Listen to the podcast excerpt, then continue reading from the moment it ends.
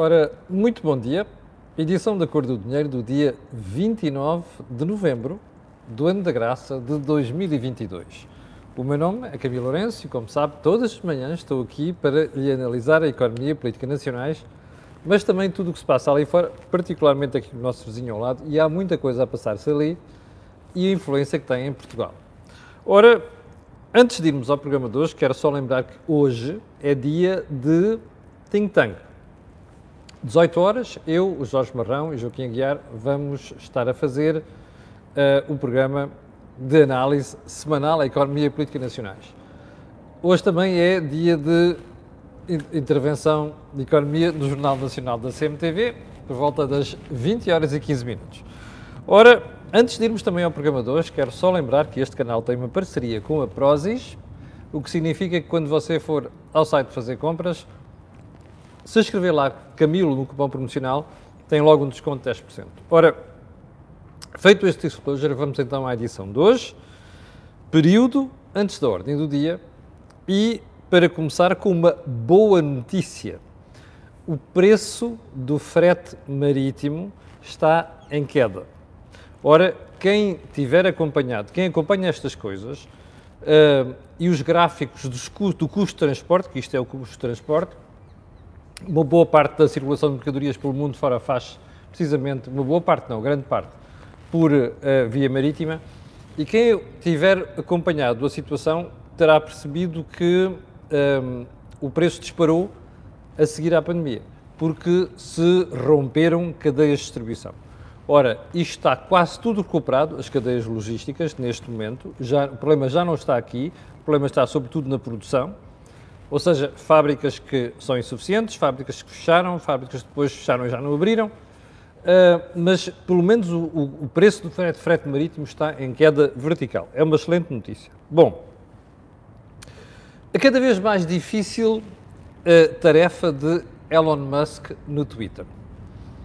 Quem acompanha estas coisas percebeu que nas últimas semanas, depois de comprar o Twitter, Elon Musk deu início Bom dia para a Suíça, bom dia para o Canadá, bom dia para os Estados Unidos, bom dia para o Reino Unido, para todos os países onde estão a ver em direto. Um grande bem-aja para vocês. Um, dizia eu, quem tiver acompanhado esta coisa do Twitter, percebe que Elon Musk chegou ali e quis fazer aquilo que faz sempre nas empresas onde se mete, que é uma revolução de choque. Ora, as revoluções de choque têm um problema. Ou a gente tem tudo à nossa volta capaz de suportar esse modelo de gestão, ou a coisa corre mal. Bom, no Twitter começou por haver uma série de despedimentos promovidos pelo próprio Sr. Musk, gente que saiu voluntariamente, e agora uh, o Twitter está a braços com um problema grave. Não é? Primeiro, aquela ideia de começar a cobrar para certo tipo de conteúdos e para certo tipo de vantagens. Depois, a questão da publicidade. Ora bem, a plataforma está a ter de enfrentar uma queda brutal, uma fuga de investidores em publicidade e marketing. O último dos quais tem um peso descomunal, chama-se Apple. A Apple decidiu tirar a publicidade do Twitter e agora temos uma guerra entre o Sr. Musk e o Sr. Um, Tim Cook. Ora bem, porquê é que trago isto aqui hoje? Porque precisamente por causa desta questão da revolução mas também porque é cada vez mais incerto o que é que vai acontecer com o Twitter, não é? Portanto, para aqueles que utilizam, eu só sou, utilizo, sou uh, espectador, leitor, não intervenho no Twitter, uh, é uma guerra que é interessante acompanhar nos próximos tempos. Ponto seguinte, um tema crucial. Na semana passada, na sexta-feira, referi-lhe aqui a manchete da Economia do Expresso, que dava conta de que em 2023, já no próximo ano, Portugal vai ser ultrapassado pela Roménia em termos de riqueza.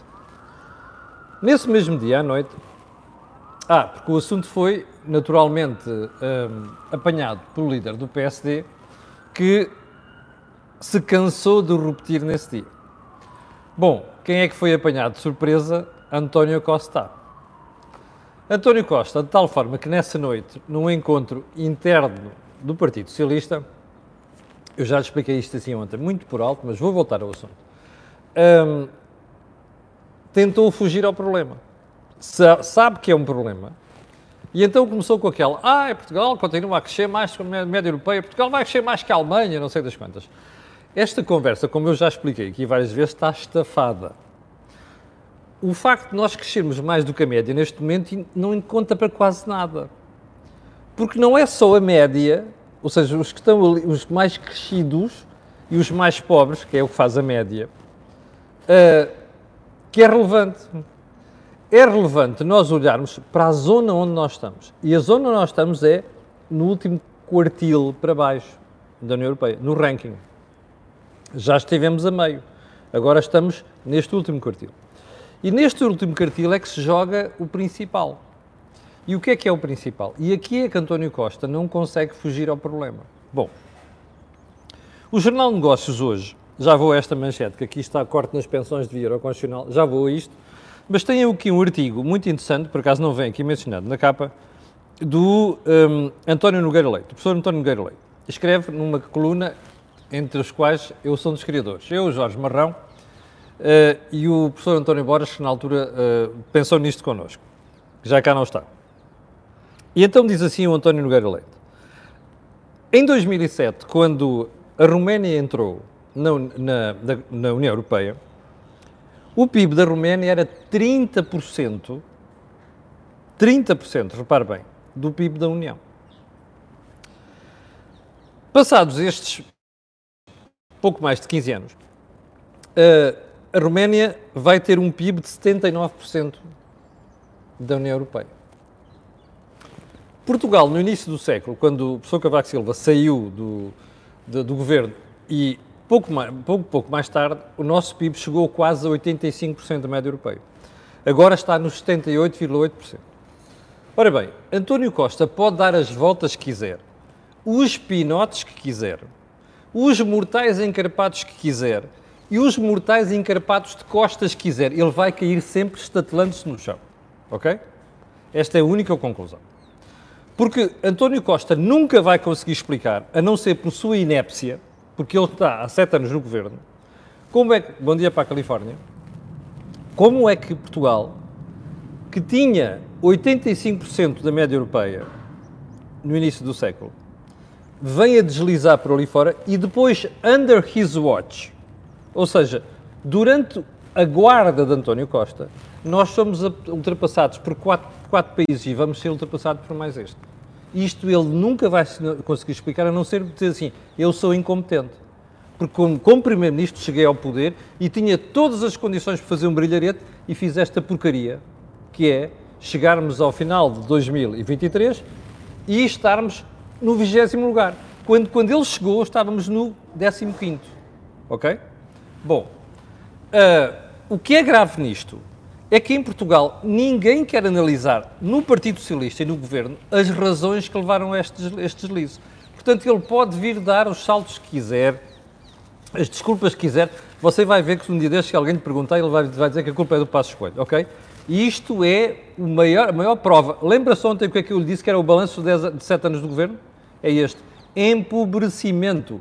Esta é a marca do governo de António Costa, dos governos. Como eu dizia na sexta-feira, ponha lá uma fotografia atrás a dizer assim: o responsável por este empobrecimento tem um nome, António Costa.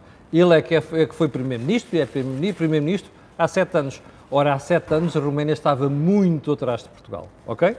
Portanto, não vamos fugir a estas coisas. Bom, uh, já agora, ontem falámos aqui, desculpa lá que elogia, falámos aqui da hum, queda dos preços da gasolina e do gasóleo. E eu dei uma informação por alto, vou confirmá-la hoje. Os preços da gasolina e do gasóleo estão abaixo dos preços praticados antes da guerra. Desculpem, aqueles todos que se atiram normalmente às gasolineiras, eu vou voltar a dizer isto, não querem agora bater palmas? Inclusive é Primeiro-Ministro e o Presidente, não querem? Já agora, aquelas associações de empresas que gritam tudo e mais alguma coisa, não querem agradecer isto já agora? Bater palmas. É que a teoria de que não sei o estão sempre a subir e depois não baixam é bullshit, não é? Chama-se isto conversa da treta.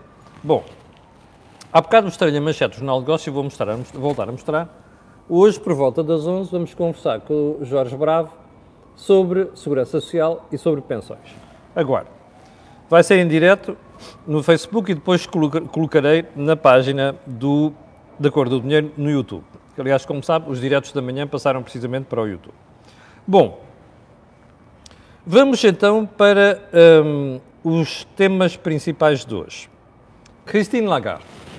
Ontem, Presidente do Banco Central Europeu, ontem foi ao Parlamento Europeu explicar aos deputados, como acontece, aliás, nos bancos centrais das maiores democracias do mundo, a começar pelos Estados Unidos, o saudável, eh, o saudável, a saudável prática de levar os governadores dos bancos centrais ao Parlamento para darem justificações aos deputados, que são os representantes do povo. Christine Lagarde foi ao Parlamento Europeu e disse duas coisas importantes. A primeira para toda a União Europeia, a segunda para Portugal. Vamos à primeira.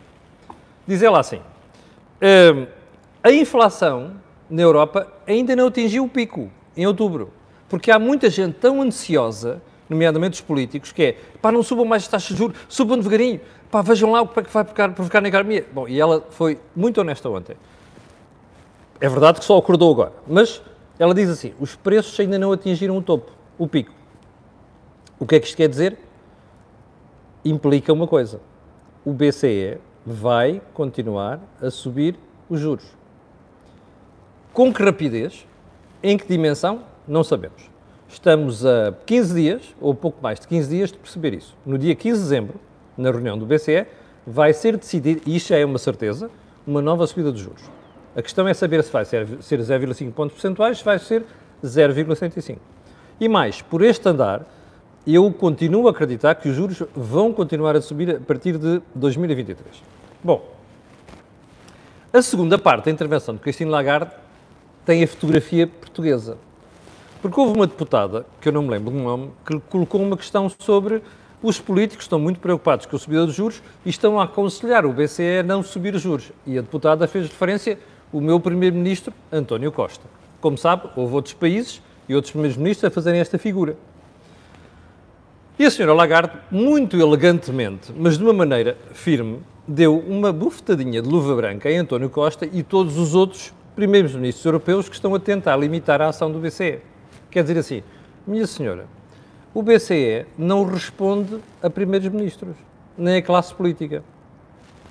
O BCE tem independência e responde a vocês, que são o Parlamento Europeu, ou seja, os deputados. Eu não podia encontrar melhor forma, se fosse eu era bruto. A senhora Lagarde foi elegante, mas foi firme. Eu espero bem que António Costa e os outros primeiros ministros tenham percebido a mensagem. O BCE é uma instituição independente, graças a Deus, não é?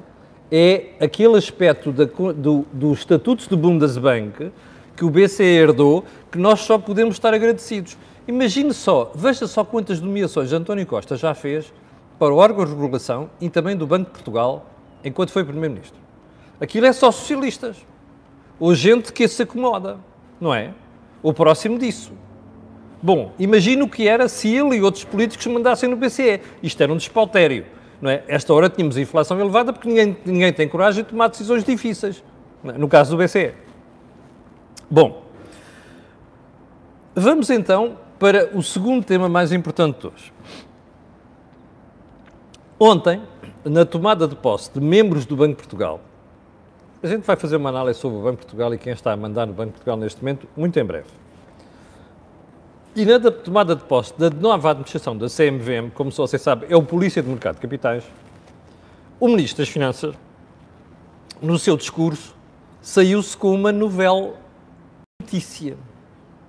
Diz assim: ah, nós estamos a preparar um pacote para o mercado de capitais. Nesse pacote está um conjunto de benefícios fiscais precisamente para o mercado de capitais. Bom, deixe-me fazer uma pergunta. Quais são, qual é o pacote? Não, sabe, não sabemos. Quais são os benefícios fiscais? Também não sabemos. E a pergunta que fica é uma pergunta muito simples. Então, espera aí. O Governo está a prometer novas medidas para o mercado de capitais. Para quê? Para estimular o desenvolvimento do mercado de capitais, diz o Sr. Ministro das Finanças. Pergunta. Então, mas espera aí. Benefícios fiscais?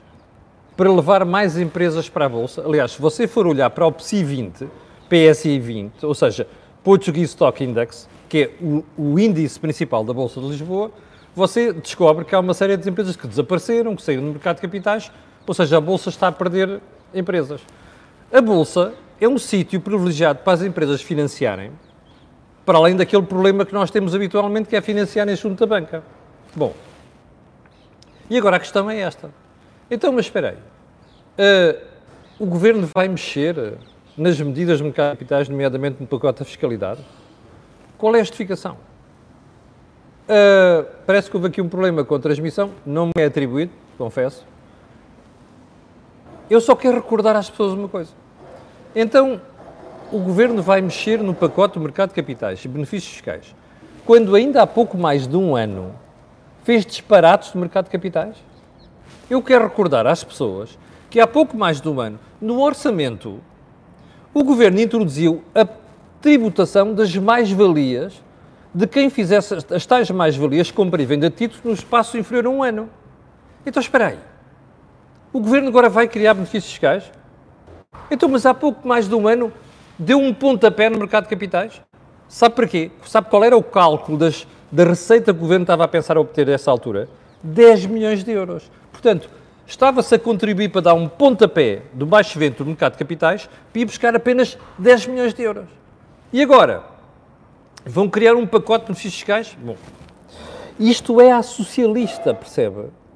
É uma no cravo, outra na fradura. Eu vou estar consigo uma coisa não vai sair nada de jeito deste pacote que o Sr. Ministro vai criar.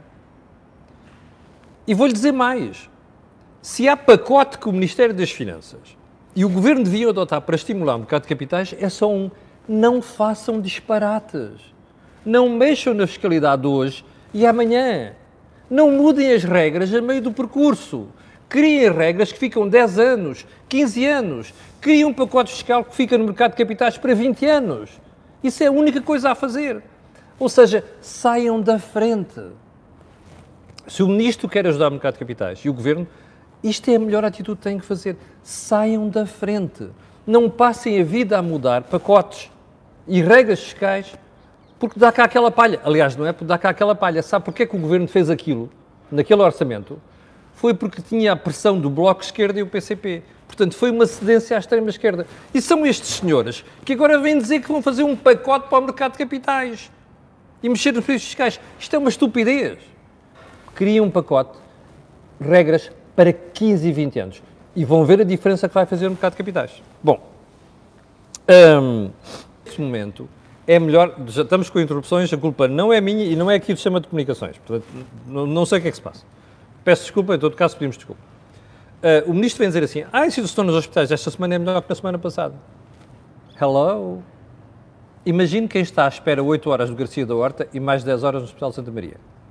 Estas pessoas estão-se a marimbar para saber se a situação agora é melhor do que na semana passada. Essas pessoas não têm de esperar este tempo todo. Portanto, estas desculpas, este tipo de conversa, já reparou? Esta conversa é semelhante à de Marta Temido. E se tivesse outra pessoa no Ministério da, da Saúde neste momento, a conversa seria igual à de Manuel Pizarro ou igual à de Marta Temido. O que é que isto mostra? Que o SNS é um edifício cheio de buracos, percebe? Você diz assim, está ali um buraco. É para onde é que, como é que eu vou resolver aquilo? Vou, vai ali a correr tirar uma coisa para tapar aquele buraco. Mas quando você vai tirar aquilo para tapar aquele buraco, já abriu um buraco lá naquele sítio, onde foi buscar. Este é o problema da SNS. Ou seja, não tem neste momento gestão. O edifício está desestruturado e o governo não tem coragem de olhar para isto. Bom, vamos pegar na questão dos hospitais. Repare, hum, ainda ontem, um dos hospitais em causa, o Garcia Dorta, assistiu a uma demissão em bloco dos chefes de serviço. Porquê? Porque dizem eles que nas escalas previstas para o mês de dezembro há médicos insuficientes. Portanto, o drama das urgências vai continuar. Vai continuar no Garcia da Horta, há de continuar noutros hospitais públicos, percebe? O drama é este. É que ninguém está a olhar para o problema principal. Você perguntará, o Primeiro-Ministro não sabe disto? Sabe. Sabe qual é o problema? São dois. Em primeiro lugar, não é falta de dinheiro. É verdade que em alguns hospitais falta dinheiro, mas no todo o sistema não falta. O problema do SNS é um problema de gestão. E o problema está aqui. É que para mexer nos hospitais, o governo precisa de mexer na gestão. Deixe-me fazer-lhe uma pergunta. Você sabe quantos lobbies existem na saúde? Sabe o problema que isto ia criar? Portanto, o Primeiro-Ministro não tem coragem de mexer nisto. Mas, com a questão do investimento e a redução de despesa, o objetivo principal era conter o déficit e segurar a dívida, que é o grande problema que António Costa tem. E agora a pergunta seguinte é muito simples. Então, o Primeiro-Ministro sabe disto tudo, sabe. Mas o Primeiro-Ministro tem um problema. Quer ter emprego na Europa. Ora, explique-me lá quem é que na Europa ia dar emprego a um Primeiro-Ministro que não tivesse a preocupação e o cuidado de respeitar limites de déficit e limites de dívida. Esse é o grande problema de António Costa. E, portanto, ele não tem coragem de mexer no, SS, no SNS, no seu, na sua forma de financiamento e também na gestão. Mas como não tem noutros sítios da economia portuguesa e do Estado, nomeadamente na questão do investimento público, porque ele sabe que precisa de conter o déficit e a dívida da melhor forma possível para ele, sem chatices cá dentro, porque precisa um emprego na Europa. Esse é que é o problema. Aliás, eu tenho alguns espectadores, entre os quais o Francisco Frois, estão fartos de me alertar para isto. E é verdade, sim, senhor. Portanto, aqui fica feita uma análise mais completa, é porque é que isto não se muda, porque é que as coisas não mudam. Ou seja, António Costa sabe tudo isto, mas amarrou toda a sua política ao déficit e à dívida em prol do seu emprego na Europa. E nós temos o SNS no estado em que está. Aliás, você tem um belo exemplo disso, porque o Ministro da Saúde já admitiu, por exemplo, regressar às PPP na saúde. Mas como já o Governo já deu cabo das PPP nos hospitais, agora diz que as PPP vão ser feitas nos centros de saúde. What the hell? Está a perceber?